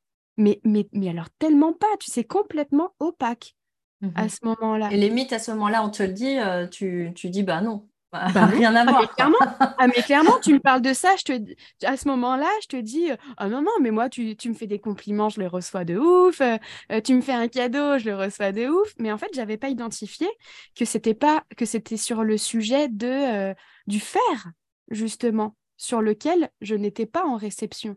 Je ne mmh. recevais pas euh, ce que l'autre était capable de m'apporter, euh, plutôt sur les thèmes du faire et sur, euh, sur les choses que moi, je n'avais pas décidées.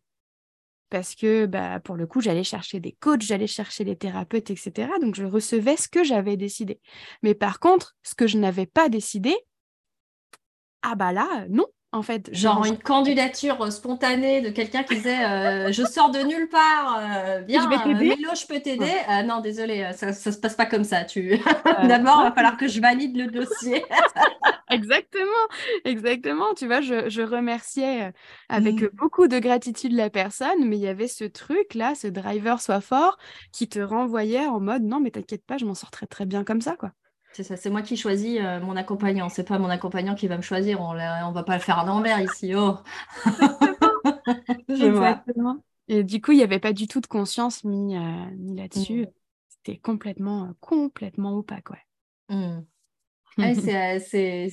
et dans ce que tu nous racontes aussi, il y a vraiment cette dimension, je trouve intéressante de euh, bah, sur le moment, je ne suis pas sûre que tu avais ce vocabulaire-là, mais je trouve oh hyper intéressant cette dimension de passage et de rite de passage, euh, que je trouve d'ailleurs dans nos... Ça, c'est un sujet euh, sur lequel on pourra débattre une autre fois, peut-être en off, toi et moi, mais cette notion de rite de passage, dans les cultures ancestrales, c'était c'était tellement naturel, tellement fluide, tellement essentiel, qu'aujourd'hui, nos rites de passage sont en général des rites de passage douloureux, où, où, ça construit des, des, choses qui sont... Voilà, alors que ça pourrait être tellement plus riche ou tellement plus transformateur et tellement constitutif d'un être humain plus équilibré, etc. Euh, et là, que tu mettes ce mot-là sur euh, bah, cette expérience de, comme tu dis, cocasse quand même, tu as, un truc à une heure de chez toi, non, c'est celui à 8, à 8 heures de route de chez toi que, ah bah, on avait dit que c'était moi qui décidais le corps, donc euh, c'est 8 heures que tu vas te faire de, de route. Sous la pluie, avec des, des, des, chaussures qui glissent au retour et une entorse au petit doigt et tutti quanti. Donc, évidemment, ça a dû être un. Voilà, dans ce que tu nous racontes, je sens bien que, que c'est euh, voilà, un, temps fort, un moment charnière, en tout cas, dans ce basculement de euh, la prise de conscience de OK, en fait, euh, je peux, je peux m'appuyer sur les autres. Mm. et, les, et alors, tu parlais du donner-recevoir. Tu as aussi dit, dans le regard de, ce magnétiseur, tu sens qu'il veut te donner sans attendre de recevoir. Ouais. Euh, et, ça aussi, ça, c'est, hyper intéressant parce que c'est à ce moment-là, du coup, où tu, tu changes aussi la perception. Tu sais, il n'y a pas de dette, en fait. Il n'y a, a, pas de dette énergétique dans cette démarche-là. Le gars, il veut juste t'aider, soulager ta douleur. Il a la capacité de le faire. et, donc, c'est à ce moment-là que euh, tu, voilà, tu as ce, cette décision ou cette prise d'action où tu dis, bon, ben, ok, le premier élan, on a bien compris que c'était, euh, non, mais il n'y a pas besoin. Euh, je vais me débrouiller toute seule. Euh, on a toujours fait comme ça. Mm, ouais. Puis là, bah, tiens, si je teste autre chose et que là, tu expérimentes, du coup, euh, quelque chose de différent qui t'ouvre un nouveau, un nouveau champ des possibles. Ouais. Et dans toutes ces... Bah, j'imagine qu'après, tu as dit hein, qu'il y a eu plusieurs expérimentations comme ça que tu as pu faire et tout ça qui t'ont amené à, bah, aujourd'hui, être, euh, j'utilise volontairement ce, mot-là, être euh, la chamane intuitive qui euh, est aussi maman et qui accompagne, qui forme, qui transmet, qui fait plein de choses, je suppose aussi, mais, qui, mais qui est plus qu'elle ne fait, ou en tout cas qui utilise les deux énergies Ouais, on parlait de l'expérimentation. Ouais, on parlait d'expérimentation. Donc, il y a vraiment l'être au service du faire et le faire au service de l'être. Ouais. Et quels sont les. Comment je vais dire ah, on, a, on, a, on a vu plein de choses, enfin, on a parcouru plein de choses dans, tes, dans, dans, dans ton histoire là. C'est quels sont les éléments, les apprentissages de sagesse en tout cas, euh, que tu aurais vraiment à cœur de pouvoir transmettre, parce que tu disais que tu avais vraiment cette dimension de contribution et de transmission qui a, au long de ton parcours qui est là. Euh, qu'est-ce que tu aurais envie de transmettre que, voilà, soit qu'on a, on a évoqué et tu veux remettre une couche dessus, ou soit euh, au contraire qu'on n'a pas évoqué et tu te dis non, mais ça, par rapport à, à ton vécu, à toi personnel, ben, c'est ça les, les pépites de sagesse que j'ai envie de, de partager aujourd'hui aux auditeurs hmm. Je pense qu'aujourd'hui, ce qui me, ce qui me drive le plus euh, et qui est peut-être euh, la, la, la, plus grande sagesse qui commence à se développer, mm-hmm. euh, c'est de savoir écouter ces messages intérieurs là, ces messages du corps, ces messages de l'intuition, qui sont qu'on comprend pas. Sur le coup, le mental, quand il l'analyse, il dit non mais attends, mais ça fait aucun sens là. Cette direction qui est en train d'être euh, prise, euh, pourquoi aller vers telle personne? Pourquoi prendre telle décision? Pourquoi tu me dis de prendre à gauche avec ma voiture alors qu'en fait le chemin le plus court est d'aller à droite sur des petites choses toutes bêtes comme ça du quotidien?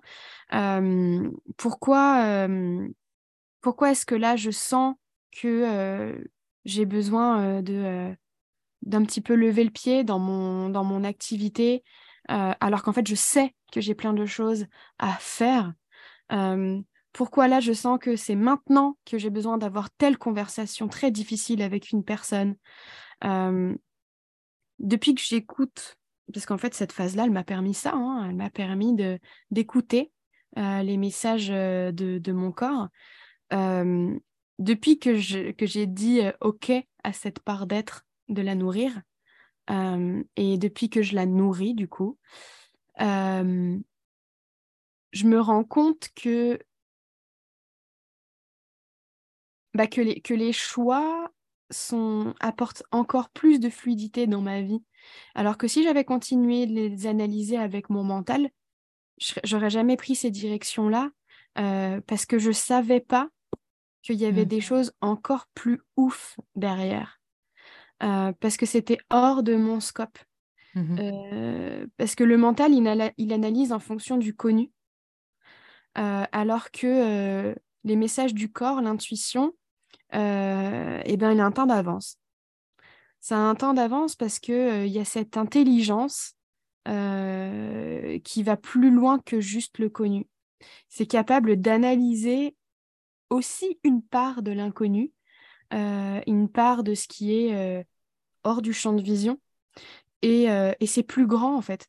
C'est plus grand et ça va plus loin que l'analyse du mental. Donc, en tout cas de mon expérience de cette... Parce que finalement, ce que je t'ai raconté là, c'était il y a un an et demi. et en un an et demi, en termes d'identité, énormément de choses ont changé. en termes de, de bien-être et de fluidité dans mon quotidien, euh, euh, c'est le jour et la nuit. Euh, en termes d'équilibre familial, ça n'a plus rien à voir non plus. En termes d'équilibre de moi avec moi aussi, ça n'a plus, plus rien à voir. Mais parce qu'en fait, bien sûr, le mental a toujours sa place, bien sûr, il y a toujours de l'analyse et un minimum de stratégie, mais quand j'ai le message à l'intérieur, mmh. et eh ben, même si je ne le comprends pas, je dis oui à l'explorer et là, de mon expérience, eh ben, c'est toujours mieux que quand je prends la décision euh, euh, de, manière, euh, de manière analytique. Alors, j'en suis pas encore à l'état où c'est à chaque instant. j'en suis pas encore à là. mais j'en suis à l'étape où les grandes décisions, j'écoute le corps j'écoute le corps. Euh, et puis, bah, parfois, c'est pas forcément une question de décision parce que, tu sais, des fois, tu vois bien que sur ton chemin, tu as un chemin A et un chemin B et que du coup, ce serait bien de choisir entre les deux. Euh, donc, à ce moment-là, bah, j'écoute beaucoup le corps dans ce qu'il a, dans ce qu'il a à m'apporter comme, euh, comme, comme réponse et je mmh. lâche sur pourquoi. je lâche le pourquoi. Je lâche aussi le comment, parce que du coup, quand tu prends le chemin de l'inconnu, bah, tu ne sais pas exactement comment ça va se passer. Euh, par contre, dans l'expérimentation, maintenant, depuis un an et demi, je vois bien que le comment va être beaucoup plus fluide en écoutant l'intuition, euh, plutôt que le chemin euh, tracé par le mental avec l'analyse. Donc ouais, pour moi, c'est ça peut-être la plus grande, la clé de sagesse avec laquelle je, au point là où j'en suis arrivée, euh, mmh. c'est celle-ci euh, que, que, que j'incarne et que j'expérimente du coup, parce que c'est pas, c'est pas du, ce n'est plus du théorique euh, aujourd'hui, c'est de l'expérimentation, d'expérimenter, expérimentation, et c'est, et du coup ça s'intègre, ça s'incarne et ça devient une compétence du coup. J'ai vraiment la sensation que ça devient une compétence avec le temps, tu sais. C'est à force de s'entraîner à le faire, à force de s'entraîner à le faire, tu finis par euh, oui, développer cette aptitude, cette compétence à, pouvoir le faire. C'est comme un muscle, hein, finalement. C'est comme un muscle. Exactement. Au fur et à mesure, euh, tu, tu, tu, affines, au fur et à mesure, tu, tu sens que tu prends en, masse ou en je sais pas quoi. Enfin, je suis pas trop dans la muscu, mais on a compris. Tout à fait. Euh, en tout cas, dans ce que tu. Dans, toi, tu disais une clé, j'ai l'impression qu'elle est déclinable en trois. Du coup, il y a, ah. la, première qui est de, de bah, ce que tu disais, hein, écouter le corps et l'intuition. Donc, c'est de, de, bah, de tester quelque part cette, euh, pour les grandes décisions, comme tu disais, ben, tiens, plutôt que de partir du mental qui va de facto être limité parce qu'il connaît, parce que le mental, c'est les archives, hein, c'est, pour moi, c'est le bibliothécaire, tu vois, il dit, alors est-ce qu'on a déjà vu ça quelque part ou pas? Et si on l'a pas vu, ben, on, tire sur la sonnette d'alarme en disant, non, non, on n'y va pas parce que, tu sais, euh, si on sort de la grotte, euh, on pourrait croiser un ours et ça va être euh, pas bien. et donc, la deuxième part, il pose beaucoup de pourquoi et de comment. le mental. Donc, du coup, c'est écouter le corps, ben, c'est c'est la deuxième clé, c'est lâcher le pourquoi et le comment. Euh, de dire, OK, ben, le corps, il dit, euh, va par là. L'intuition va par là. Euh, et donc, le pourquoi et le comment, je sais pas trop. Donc, troisième phase, l'autorisation. En tout cas, j'ai l'impression que c'est cette dimension-là. C'est à ce moment-là, du coup, charnière de s'autoriser à l'expérimentation. Je veux dire, parce que le mental, il est en PLS, hein, on est d'accord. Depuis la, phase 1, euh, lui, il ne comprend ah pas que tu. Enfin, je viens de te dire qu'on me tirait la, la, sonnette d'alarme et toi, tu es en train de me dire que le pourquoi et le comment, on s'en fout, que c'est le corps qui va décider. Hein en plus. Euh, qui mais qui est aux commandes? Mais c'est ça, attends, mais c'est ça. Et est-ce que quelqu'un l'a déjà vu, ce gars-là hein? Parce que à quoi il ressemble, le corps, là? Euh, à qui tu donnes là tout ton pouvoir euh, alors que c'est moi qui ai toujours tout commandé? Oh, euh, donc le mental, il n'aime pas trop forcément. et c'est d'arriver du coup à lâcher, s'autoriser à expérimenter, à dire ok, je ne sais pas trop. et ce que je trouve intéressant dans ta façon, enfin dans tes expérimentations, ce que tu disais, c'est que il y a, y, a, y a un gain de fluidité. Là où le mental, il va avoir des stratégies pour fluidifier les choses, mais à partir d'un endroit qu'il connaît, et donc on peut optimiser, tu as utilisé ce mot-là tout à l'heure, on peut optimiser, mais jusqu'à un certain niveau, parce qu'on n'a pas accès au champ euh, du dessus qui, euh, qui va être plus vaste, plus grand, plus, euh, plus inconnu. Euh, mais qui est dans la voilà on est dans enfin pour la quantique où enfin chacun y met les mots qu'il veut veut hein, mais cette dimension qui n'est pas accessible avec du côté visible mais sur la part invisible et lâcher à s'autoriser à faire ça je trouve que c'est un bel, ouais, une belle proposition là quand tu dis tu vois écouter son corps ou écouter son intuition et là j'entends déjà c'est la part du mental qui dit d'accord, super, écouter son corps et son intuition. Là, c'est comme euh, apprendre à t'aimer plus. Mais mhm. ok, mais concrètement, Mélo, comment est-ce que je fais pour euh, euh, justement écouter mon corps et mon intuition? Comment je fais ça? Mhm. Alors toi, tu as utilisé la méditation à tes tout débuts. Est-ce qu'aujourd'hui, ben, si quelqu'un te revient avec cette même question, quelle serait la réponse que tu lui proposerais? Hmm. Pour moi, elle est très, très, très, très claire, cette réponse-là. C'est, euh, tu sais, en fait, si on commence à se dire, je vais écouter mon corps pour les trucs les plus importants de ma vie, du type l'éducation de mes enfants, euh, mon, ma sécurité financière, euh, ma, stratégie business, si je commence par là, non, mais il y a tout qui se crispe à l'intérieur. Ouais, c'est ça, le corps, il va faire genre... ah ouais, le corps et le mental, ils vont se mettre d'accord que non, non, non, c'est pas le moment. attends, attends, on a encore des bébés sur l'intuition. On va commencer par les petites choses je dirais que ça commence déjà par euh, nourrir les choses qui nous apportent de la joie, mmh de faire plus de choses, de se laisser guider, d'écouter le corps sur tout ce qui nous apporte de la joie et s'autoriser à faire plus et aller vers plus de choses qui nous apportent de la joie. Donc, c'est des, petits, des, petits, des petits trucs, mais euh, qu'est-ce que je n'ai pas encore fait dans ma vie, que je sais que ça fait longtemps que j'ai envie de faire, que tout mon corps et tout mon être me dit que ce serait quand même bien qu'un jour je m'autorise à le faire. Et c'est petit. C'est petit, c'est peut-être, euh, tu sais, s'autoriser à aller faire, euh, je sais pas, une journée d'initiation à la poterie. pour quelqu'un d'autre, ça va peut-être être aller faire un stage de chant. pour l'autre, ça va être peut-être, je sais pas, ton rêve, c'est d'aller faire, je sais pas moi, un, un stage de, pilotage, un stage de bagnole, j'en sais rien. Mais ce truc qui, qui vibre en toi depuis toujours, mais depuis toujours, où t'as pas encore pris le temps. En fait, c'est presque plus ça. T'as pas pris le temps. Tu sais bien que c'est pas non plus euh, un truc inaccessible.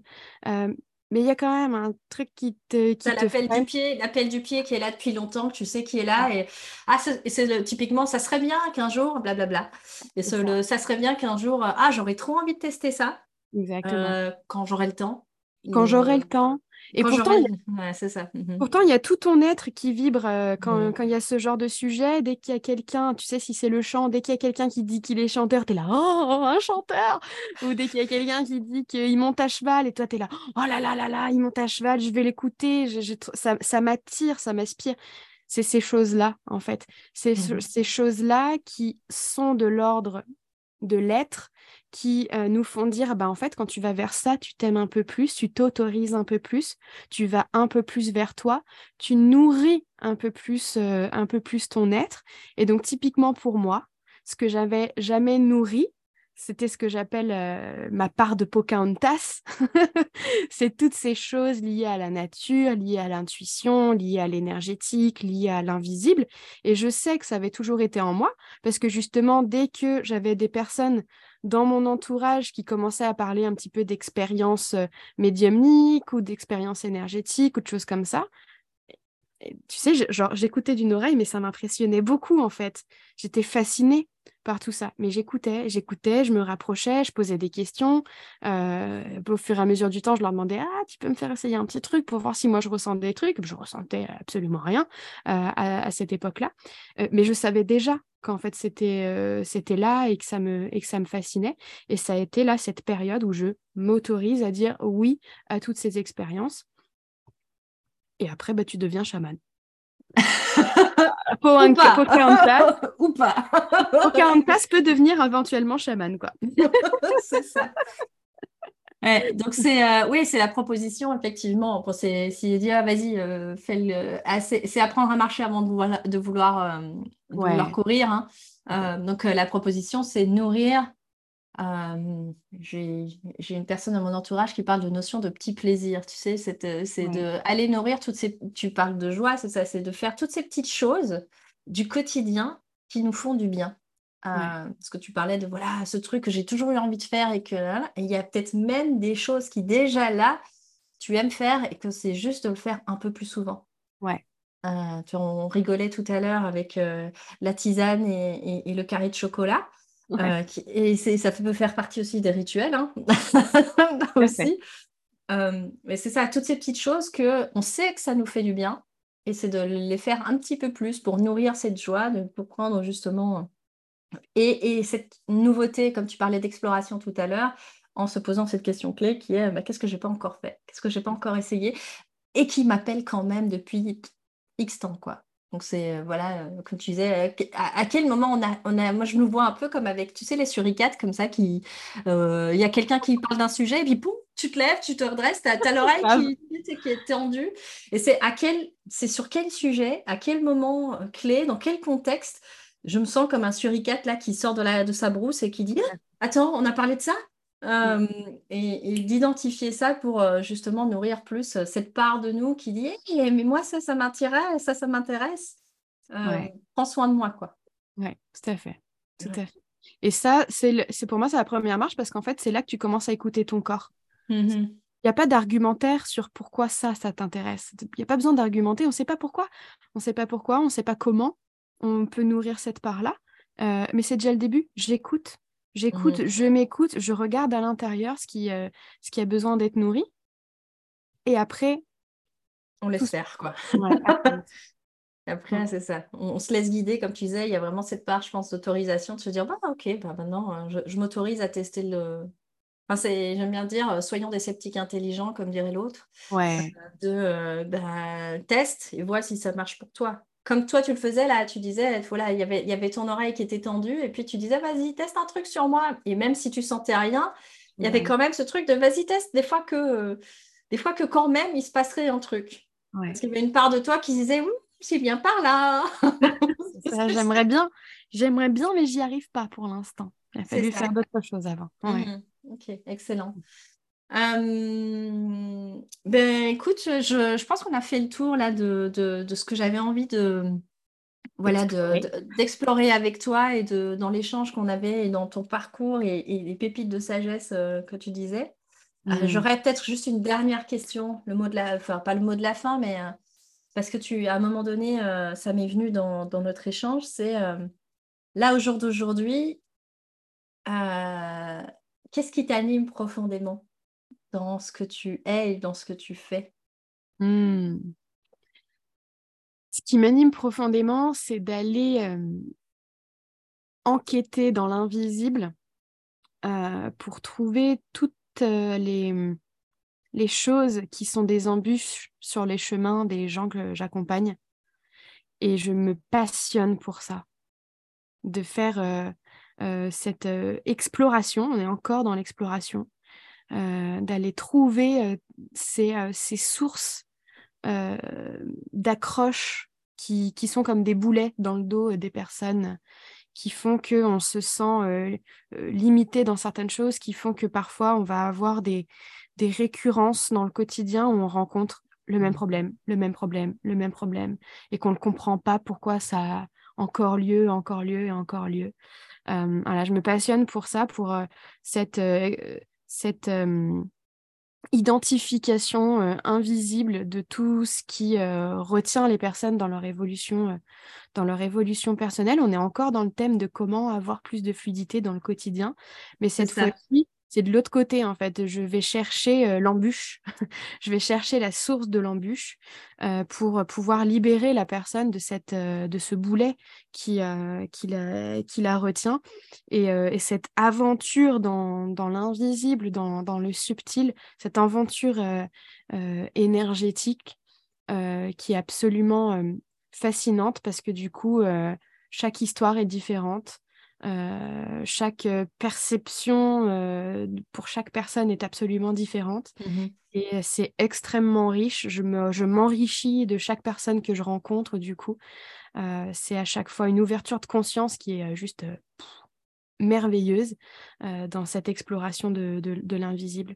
Donc c'est ça qui me nourrit le plus aujourd'hui, ouais. Euh, dans la compréhension de l'humain finalement. On est toujours autour de l'humain, hein toujours. Oui, et même dans cette notion, tu sais, au tout début, tu parlais de, je regarde les notes, euh, donner du sens, voir grand, et te poser la question de savoir qu'est-ce que tu allais faire pour surtout pas t'ennuyer. Ouais. Et là, quelque part, il y, a, y, a, y, a, la, la, la probabilité euh, que tu t'ennuies parce que comme tu viens de le dire, bah, tu connectes chaque humain à, tout un monde en fait euh, derrière lui. Ben, la probabilité de, de, te retrouver euh, limité ou dans l'ennui, par l'ennui, ben, elle n'existe pas dans ce monde-là. Dans ce... Là, ça n'existe plus. C'est euh, absolument illimité. Bah, parce que du coup, potentiellement, il y a tous les humains de cette terre à, rencontrer, donc je n'ai pas assez d'une vie pour ça, clairement. Euh, et, euh, et, mmh, et, puis, il y a aussi la dimension euh, transmission, accompagnement des, des thérapeutes, qui là aussi est complètement illimité, puisque chaque personne est complètement différente. Et comme chaque thérapeute est unique, l'exploration de chaque manière d'accompagner parce qu'on part de leur être, là, pour le coup, et ben là aussi, c'est complètement illimité. Donc, en fait, j'ai deux champs d'exploration complètement illimités. Donc, connais pas l'ennui là. non, c'est ça, hein. ça fait, et ça fait effectivement cette, ça fait vraiment sens dans le côté, dans ce que tu disais, que dans les accompagnements que tu fais à travers la Light Up Academy, dans cette dimension de que les thérapeutes puissent se libérer des protocoles qui sont du faire et donc de repartir de l'être pour à nouveau euh, en fait, là, ils font des choses avec des protocoles, mais qui ne sont pas en lien avec leur être, et que là, le propos de la light up, de ce que j'en comprends ou en ce que j'en perçois, mm.